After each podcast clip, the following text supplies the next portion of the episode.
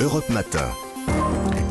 Alexandre Lemaire et Amblin Roche. Merci de choisir Europe 1 dès votre réveil. C'est maintenant l'histoire dingue d'Anissa Dadi. Oui, alors Anissa, vous nous faites ouvrir des livres d'histoire Oui. hein, ce matin. Il est un petit peu tôt, mais quand même, découverte euh, historique majeure, nous promettez-vous. Cocorico, Alexandre et Omblin, ça se passe en France et ce matin je vous propose un immense bond dans l'histoire direction le deuxième siècle. Ah oui, pas C'était- hier. C'était pas hier. À, à Évreux dans l'Eure depuis quelques mois, des fouilles ont débuté, bon comme ça se passe euh, un peu partout en France.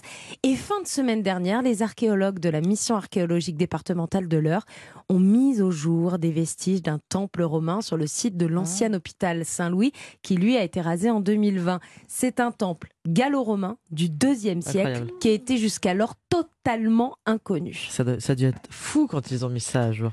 Est-ce qu'on sait ce que les archéologues ont trouvé exactement? Eh bien, il s'agit d'un temple romain complet. Et c'est ça qui est dingue dans cette histoire. Il fait quasiment toute la surface de l'ancien hôpital. Il est composé de deux carrés emboîtés. Euh, je vous ai mis la photo, évidemment. ah, vous avez ah, chacun la photo de ce temple qu'on Ah vous oui. mettra également sur les réseaux sociaux de l'émission. Dans le carré euh, interne, nous avons la cella, la partie close du temple. Autour, une galerie où se déroulaient les rites. On a également découvert une rue inédite qui séparait les termes du temple. Pierre Vec, l'archéologue en chef en charge du chantier, explique à la presse locale Nous nous attendions à retrouver des termes et nous sommes tombés sur un temple romain. C'est ce qui rend cette découverte aussi inattendue qu'exceptionnelle, car tous les temples de ce genre sont déjà découverts dans les grandes villes françaises. C'est rare dans une vie d'archéologue d'en mettre un à jour. Pierre Vec, qui faisait déjà partie de l'équipe qui a découvert les termes à Évreux en 1993. Mais depuis que ces fouilles ont commencé à Évreux en août 2021, le chantier se révèle être une fouille urbaine la plus grande de France et surtout la plus riche. Écoutez bien, on a déjà trouvé les murs d'une église et d'un cloître du, du euh, XIIIe siècle euh, où repose un, cimetière voisin. Alors on trouve évidemment beaucoup de squelettes hein, sous, sous le site de l'hôpital, des traces de l'hospice bâti en 1824, des canalisations.